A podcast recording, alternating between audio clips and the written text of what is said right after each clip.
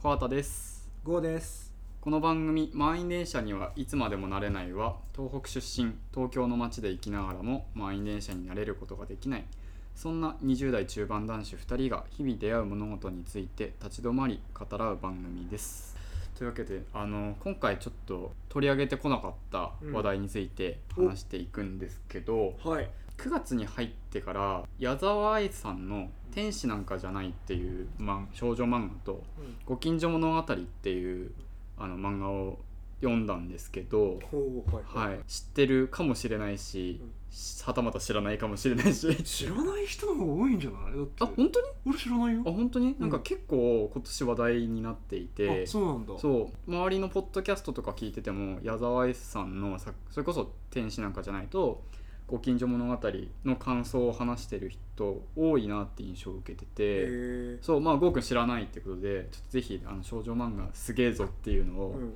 話していきたいなと思うんですちけょっど、と聞きたいです。そう矢沢愛さんそもそも誰かっていう話をしていくと「ナナ」って聞いたこあ、とあわるかるわかそう「る。ナナ」を書いたのが矢沢愛さん、あ、なるほどね。そうはいはいはい。で、えっと、その7の前に書いてるのがこの「天使なんかじゃないとご近所物語」っていう作品へえ。そうで、まあ、この、まあ、恋愛漫画のもう金字塔とも言われているうん。その作品なんだよねその「天使なんかじゃないご近所物語」あと「7」の3作品が。うんで、えっと、なんで今年話題になってるかっていうとうんと矢沢愛展っていう展示が7月から8月くらいに新宿であと大阪とかなんか今横浜でやってるんだけどこれ公開されてる時はまだやってるはず横浜で、うんうんっていうのが、まあ、展示がやってて結構それを見に行く人が多いみたいなのでうん。話題になってますとはで僕もちょっと興味はいろんなポッドキャスト聞いてて興味はあったんだけどそうあんまり読んだことはなかったんだけどあの9月の上旬に同じ会社の人たちとちょっと取材で出かけた帰りに車の中でなんかこういう漫画読みたいよねみたいな話をしてた時にちょうど少女漫画読みたいよねみたいな話になってあ。うんうん。こう天使なんかじゃないとご近所物語読みたいんですよねって話をしたらこの一緒に話してた人も読んでて「うんいや絶対いいと思うから読んで」って言われてへいやえ。そんなに言うなら読むしかねえって 思って一年発起して、うんでその次の次の日に僕有給取ったんだけど、うん。漫画喫茶に行ってうん一、日で「天使なんかじゃない」を読み終えるっていうえ、どれくらいのボリュームなの？えっとねしたら「天使なんかじゃない」が全8巻、うん。で、えっと「ご近所物語」が全7巻だからまあ一日で読もうと思えば全然読めるあの作品なんですようん。めちゃくちゃすごいなと思ってへえ。あの一言で言うとうんこれ恋愛漫画だと思ってうん読み始めたけどうん。人生の話だなと思ってほうほうほうほう。いやま人生をまたまた完全にまたまたの顔してるよ典型的なねまたまたの顔もうしてねます、もう本当にね絵に描いたようなねまたまた 今の顔そうだよいや小本当畑さん何言ってんすかって また話広げちゃってって思うでしょに思ってる思ったよ 僕もちょっと思ったけどいやでも本当に人生の話を考えさせられたなっていうこう話なんですよこれって。はいはい、っていうところでちょっと今回ねあの僕だけがあの今回読んだんですけど感想の話とかも話しつつ改めてこう考えさせられた人生とか恋愛とキャリアの話とかえにつー、いてちょっと2人で考えていけたらなと思います。はいはい、でまああんまりねちょっと感想が 長すぎるとあれなのでもうあらすじと感想をバババッと喋っていきます。はいはい、であの天使なんかじゃないの、えー、とあらすじでいくとこう新しくできた高校の、まあ、第1期生の子たちの話なんだよね。はいはいその恋愛のストーリーなんだけどその1期生の子たちの生徒会のメンバーが56人くらいいるんだけど、うんの中が中心で描かれてってその生徒会長の男の子のアキラとうん主人公のみどりちゃんっていう子が、うんまあ、恋愛的に結ばれていくかどうかのこう紆余曲折を軸にえーストーリーが進んでいきますと。はいはいでも結構そのサイドストーリー的な感じでこう他の人の恋愛とかも描かれていきますよっていう話でうんでご近所物語は服飾のデザインとかを学ぶ私立高校の中の、えー話で、うん主人公は主人公女の子なんだけど、うんは、えっと、隣の家の幼なじみと,、ええー付き合うっていう話がおお描かれてるんだよねうん主人,、えっと、主人公が美香子ちゃんっていう、うんえっとまあ、服飾のデザイナーって言ったらいいのかな、を、えーになりたい子と、うんえーその隣の家にいる勉っていう男の子が、えーまあ、幼馴染だったのが、えー好きな子として変わっていくっていううん変化を描いてると。なんかどっちも結構ベタな恋愛漫画のイメそうだージねが出てきてるけうど、ん、恋愛色確かに強いんだけどこうちょこちょこ描かれるこう名言だったりとかあとは、えーとまあ、ご近所物語とかでいうとこうデザイナーを目指しているっていうところからちょっとキャリア的な話とかも出てくるので人生だったりとか高校生ゆえのこう未来への不安とかも描かれているっていうのが、まあ、あらすじです。えーはいまあ、で僕が、うんえーとまあ、ちょっともう語ったところかなとは思うもののちょっと全体感的な話でいくと、うん読んでみて読後感はなんか恋愛ってこう相手への依存依存が描かれがちかなと思うんだよね割そうとねそのイメージがあるねそう好んきゆえにこう友倒れしていくみたいなうん話だったりとかが描かれがちなんだけど結構矢沢絵さんのこの2つのこう話って自立しようとして葛藤していくみたいな、はい葛藤奮闘うんしていく話だったりとか、こう自分の夢を叶える叶えたいんだけどいやしかし恋愛もあるみたいなあー葛藤が描かれているなんかそこがすごくこうあるよねっていうところと僕結構なんかうわこれは人生だみたいに思わせられるストーリーが好うんうんきで。うんあのそういうところがすごく良かったなっていうところとうん、うん10代特有あ10代特有なのかな20代も全然あるかもしれないけどなんか自分は誰かの一番になりたいっていう焦燥感うんうんはがこう切実に描かれてるなと思ってて、いはいうんまあ、例えばそのあの天使なんかじゃないで言うとアキラのことが好きな緑なんだが、えー、アキラもアキラで憧れている女性がいて、うんその女性にアキラがいそっちに行ってしまうんじゃないかみたいなみどりちゃんが悩むシーンがすごい描かれていて、うんうんあなんかそういうのってあるよねって思わせられるというかうんあでもそれでもこうこの子は頑張るんだなみたいなのをうんある種肯定できるというかうんみたいなのがすごくこう共感しましたっていううん共感したんだ共感しましたねへーはいなんかあったのあったかな まあちょっとなんかそういう話はもうまたまあの後ろで話していくんですけど、まあ印象に残ったシーンでいくとう、んまあ、天使なんかじゃないの中で、えっとみどりちゃんが、えー仲良くしてるか、えっともう一人生徒会のメンバーの女の子で間宮優子ちゃんっていう子がいて彼女も彼女でこう好きな生徒会の中に好きなこう男子がいて、はい憧れてるんだけど彼女は結構クールなタイプというか、うんあのあんまり感情を素直に表せないうん子でうんツンツンしてしまうみたいなうん子なんだよね。でその子はどっちかというとみどりちゃんはすごくこう天真爛漫な感じで周りから天使的扱いをされてるんだよね。でそのタイトル自体の「天使なんかじゃない」っていうのも天使として扱その学園の天使として扱う扱われるというかなんて言うんだろう見られるけどうんはい自分のセルフイメージ的なところで言うといや全然天使なんかじゃないよってな嫉妬したりとか、うんうんなんかそういうさっき言った一番なんて言うんだろうこう天使として周りを愛するような完璧な存在じゃなくて、うん自分も愛されたいって思うし、うん一番になりたいみたいなちょっとなんて言うんだろう全然自分もそういう人間としての汚い部分みたいなのがあるよっていう葛藤があるわけだよねその周りからの見られ方とみどりちゃんみどりちゃん、うんうんっていうので、まあえっと、ちょっとい一度話戻るとうん「天使なんかじゃない」ってタイトルは結構そこから来ているっていうのがあってで僕が印象に残ったところを2箇所にしようかな、うん、2箇所くらいうん台本がねもう大量なのよ大量なのでちょっと2箇所にしていきます。はいっていうと僕がめちゃくちゃ印象に残ったところが「私は冴島みどりになりたい」っていううんシーンが、まあ、ここ結構やっぱね感想で話してる人多いんだけど、うんマミリンあマミヤ優子ちゃんはマミリンって言われてるんだけど、マミリンマミリンはこう何になりたいのみたいなうんことを言われた時に「私は冴島みどりになりたい」っってこの台本の下につけてる、えーあうのん独白するシーンがあるんだけどその次のページで、うん嬉しい時はちゃんと喜んで悲しい時はちゃんと泣けるようなそんな当たり前のことがみんな意外とできなかったりするのよあって書いてあるシーンがあってあはい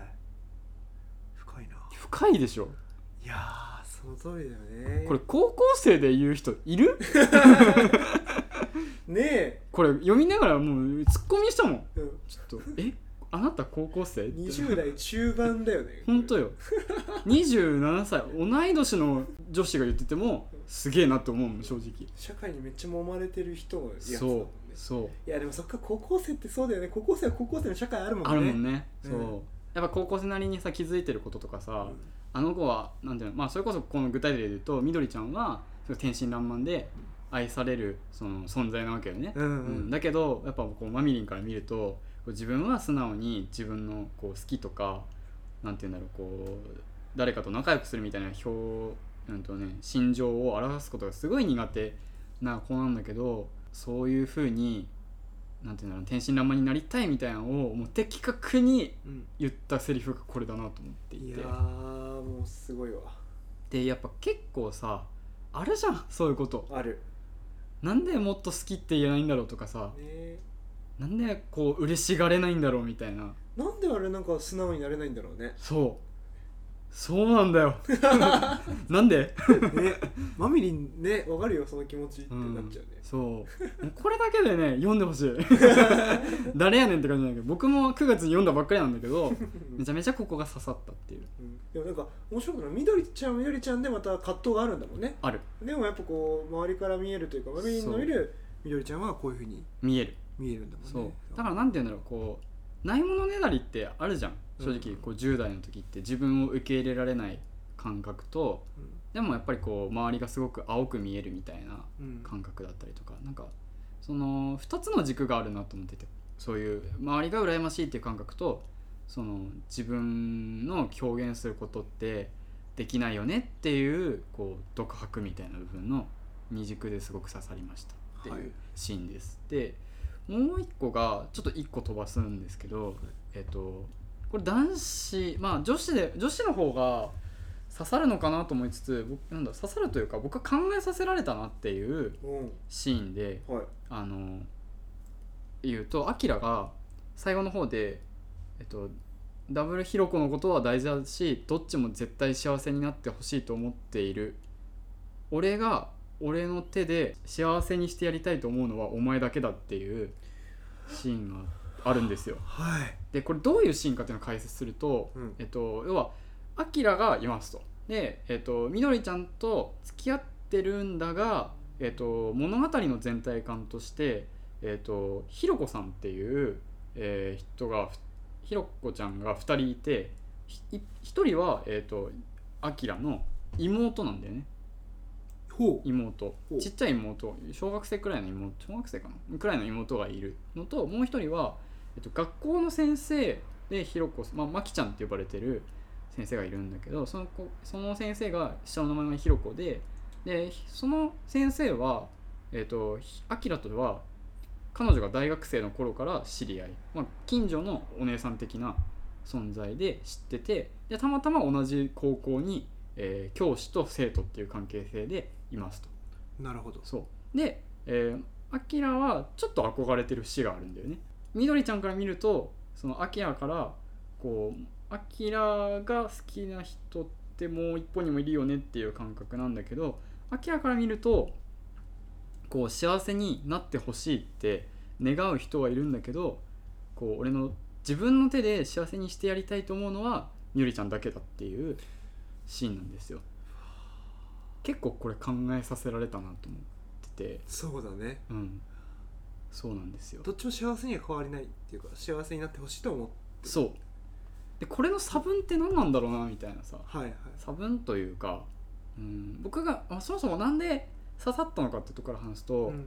もう結構その幸せにしてやるっていう言葉に対してうん拒絶感うんがあって物として扱うみたいなその女,、うん女性というかパートナーをうんみたいな感覚がすごいあってやっぱこう結婚の時のプロポーズとかでも幸せにしますとかこう例えば両親に挨拶行った時にみたいなって結構なんて言うんだろうこうドラマとかだと、まあ、最近ちょっとないとは思うけどなんか出がちなセリフそうだね、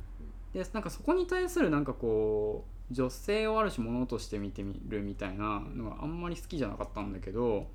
このシーンはあそういうことかって割とふっとなんて言うんだろう入り込んできたうん、へえなるほど、とね、ころで、なんでかっていう話をする確とかになんだなんだ、うんあのーなんだろうなこれ物として扱うっていうよりかは関与したいっていうう、んこうウォンウォントというか、うん、こう欲欲求エゴをね英語というかうなのかなと思っていて、うん確かになんていうんだろうパートナーってどういう存在なんだろうって考えた時に確かに友達でも誰でもこう親とか兄弟とかでも幸せになってほしいとは思うけど自分が関与してっていうのはちょっとやっぱこう一段こう薄れるのかなと思っていて。はいはいお互いにまあ頑張ろうねみたいなところだけどなんだろうなこう自分が完全にこう所有物としてどうするかというよりかは自分が関与することによってこうじお互いにこう変化ししさしたいさせたいみたいなところってまあ所有物として見てなくてもそういう願望ってあるんじゃないかなっていう視点がこれを読んだ時にうんプラスされたというか。うーんうん、なんか自然とそういう感情ってきっとあるよなって整理がついたというか、はいはい、うん、みたいなのがこの一文読んだ時にスッと入りましたっていうのが良かったなんていうんだろうポイント、うんう、うんんなるほどねそう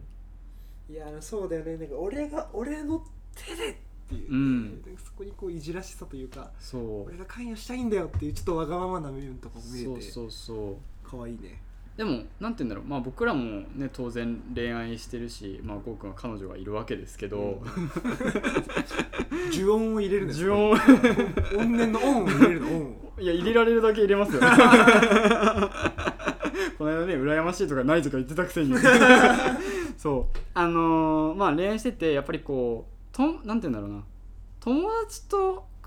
パートナーの違いってなんだろうみたいな話ってたまにやっぱこう恋話してても出ると思うんですようんうんでもやっぱりこう唯一のこう境目ってきっとここなんじゃないかなっていう自分が関与することでプラスアルファもっとこう進展していきたいかお互いに変わっていきたいみたいなうん部分の差分がアキラのことこの言葉なんじゃないかなっていうふうにうんうんうん考えさせられましたいやーめっちゃこれはいいピックアップだと思いうますんなんですよはいっていうのがちょっとまあ天使なんかじゃないのこう刺さったところと自分の見解みたいなはいところですで「ご近所物語」のところでいくともうこっちもこっちでハイライトの応酬なんだよなもうでもちょっとあのだいぶ時間も経ってきてるからそうねどれがいいかなうんちょっとこれ後半の考えていきたいところにも通じてくるのでうんあの1個だけ紹介するとはい「てめえの明日も見えねえのにお前との未来なんかに保証なんかできない」っていうはああのー言葉が僕はすごい刺さってう、んあの自分、まあ、要はその相手の明日明日って言ってるけどこれ多分自分の未来とも取れなんていうんだろう自分も含めて自分も見えない言わんやあお前のことも見えないっていう中でうん他人のことを支える保証なんかできないよっていううんなんていうんだろうこう自分の不安定さゆえの独白だなと思っていて、うんうん結構20代でもこれってあると思ってて、あるね高校生だけじゃなくてやっぱりこう自分の人生もままならないのに誰かのことを愛するっていや全然できないなみたいななんか人生自分のこと考えてると結構そういうシーンってあるじゃん。なんかそれをこう如実に表したのがこのシーンだったなっていうふうに思ってますと。うんっていうところと,、うん、ともう一個が「ご近所物語」最後の最後の、えーセリフで「手に入れたいのはハッピーエンドじゃない鍛え抜かれたハッピーマインドだ」っていうほう言なるほどね葉で締めくくられるんだけど「ご近所物語」って本当にそういう話だなと思っていて。うんうん、やっぱりこうなんていうんだろう誰かに愛されたい愛されたらきっとなんとかなるだろうみたいなうんところとでもデザイナーとしてこう、まあ、美香美香子ちゃんはデザイナーとしてこう留学してこうもっと頑張りたいみたいなところで葛藤するんだよねでどっちがこういいんだろうみたいなででもやっぱりこう自立して自分の夢を追いかけたいみたいな風にこう手に入れて頑張っていくんだけどそういう総括している言葉としてすごい刺さったっていうのもあるしうん僕らも恋愛として手に入れたいというよりかは本来的に欲しいものってやっぱこう自分の人生楽しむことなんじゃないかみたいなはいはいのを思った時にいや本当にこの通りだなっていうというかそもそもハッピーマインドないと生きていけなくないかみたいなそうね一番大事だよね、そうんハッピーマインド、そうなんだよ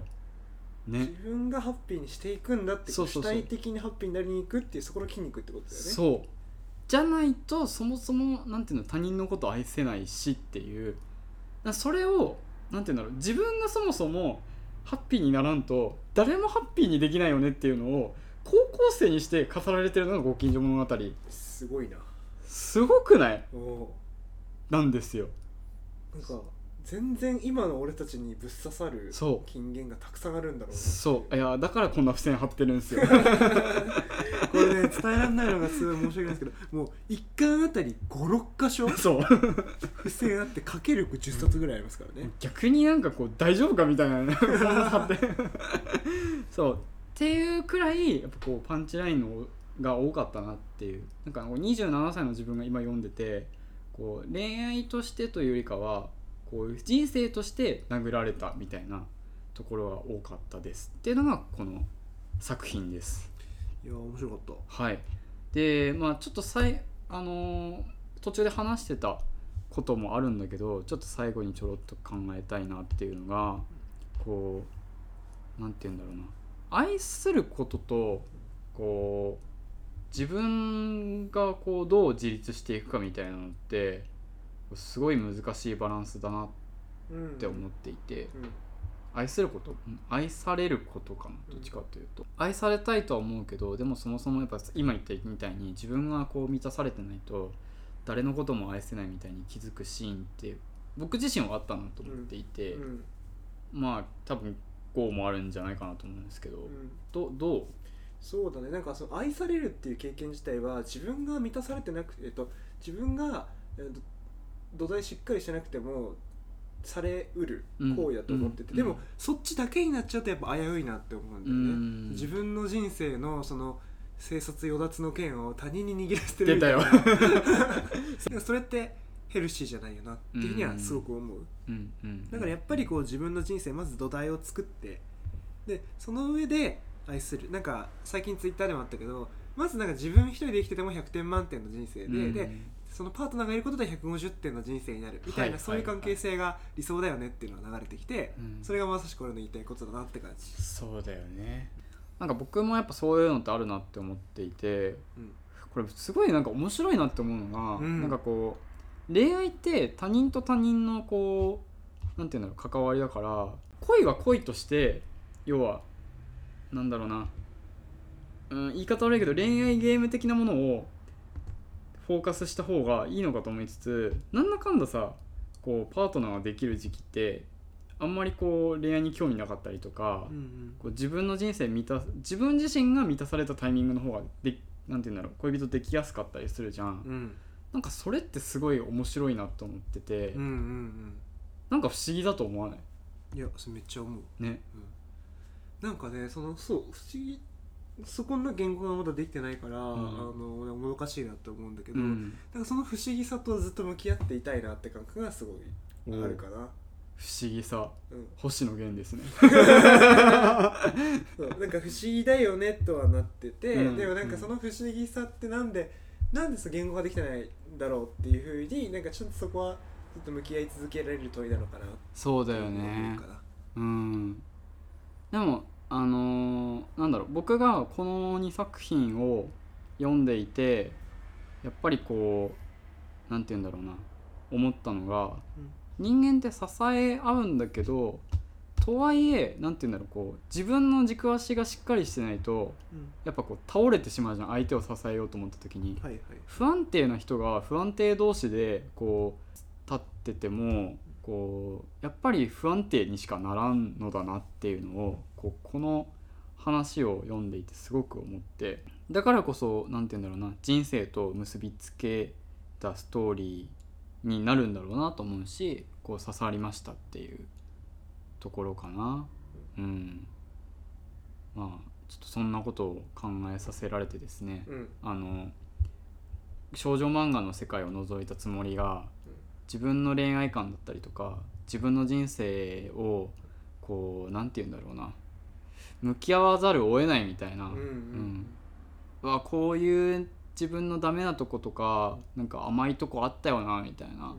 うんのをものすごく考えさせられた漫画だったなっていうのをちょっと思ってます。いやーすごいですねうん2000年いってないぐらいの漫画ですそようねだねだからもう1995年とかなので僕が生まれたくらいの話なんですけどそうなんかねやっぱ結構なんだろうすっきりしてるなと思っていてあのー結構最近の恋愛的な話ってすごくこうドロドロドロドロドロドロっていうかなんて言うんだろうこうちょちょっとメンヘラチックなとこあるなと思ってるうんんなだんかけそど、う恋愛というものをエンタメ化してるというか、うん恋愛の中でどう楽しませるかっていう感じだけどこれなんか恋愛を通して人生を考えるというかそうだねあとなんて言うんだろうさっぱりしてんだよねえなんかこうーあのそうそうねうんなんかさあ例えばまあ引きに出して悪いけど「愛がなんだ」とかって結構あのーまあ、映画うんうんの「愛がなんだ」とかの方って、まあ、成田凌と岸井ゆきのがやっててあれってすごくこうなんだろうなちょちょっとしみたれてるというか、うんみたいな。で構図的に言うと結構「天使なんかじゃない」とかは近いと思っていて自分の好きな人がさらに好きな人がいてっていうなんだけど結構すっきりしてるなって思うことの理由の一つに、まあ、そもそも何て言うんだろうこう恋愛のこう話としてこう好き好きみたいなとこもあるんだけどうーん何て言うんだろうな人生こういうとこってあなんだろう辛い時とか人にこう頼りたくなる時あるよねみたいなそういう共感させられるところとかなんだろうそこのこうコミュニケーションのこうディティールが細かいからこそ共感せざるを得ないって言った方がいいのかなもはやうーん面白いねそうせざるを得ないせざるを得ないっていうのがなんかこうすっきりしてるなというか、うん、まあっていうところではいあのいいなと思ったあの回でしたなんかまたねなんか何かを呼び水に人生について考えるみたいなところをはやいっていけたらと思います、思いますはいいやありがとうございました聞いてもらってめちゃくちゃ楽しかったですはい、えーエンディングですねこの番組「満員電車にはいつまでもなれない」では皆様からのお便り募集しておりますメールは itsune2022-gmail.com へいつなれ 2022-gmail.com また概要欄の Google フォームからお便り送ることができますぜひ各回への感想をお待ちしていますツイッターでの感想ツイートはすべてひらがなで「ハッシュタグいつなれ」をつけて投稿していただけると嬉しいです。はい。それでは今回も聞いていただきありがとうございました。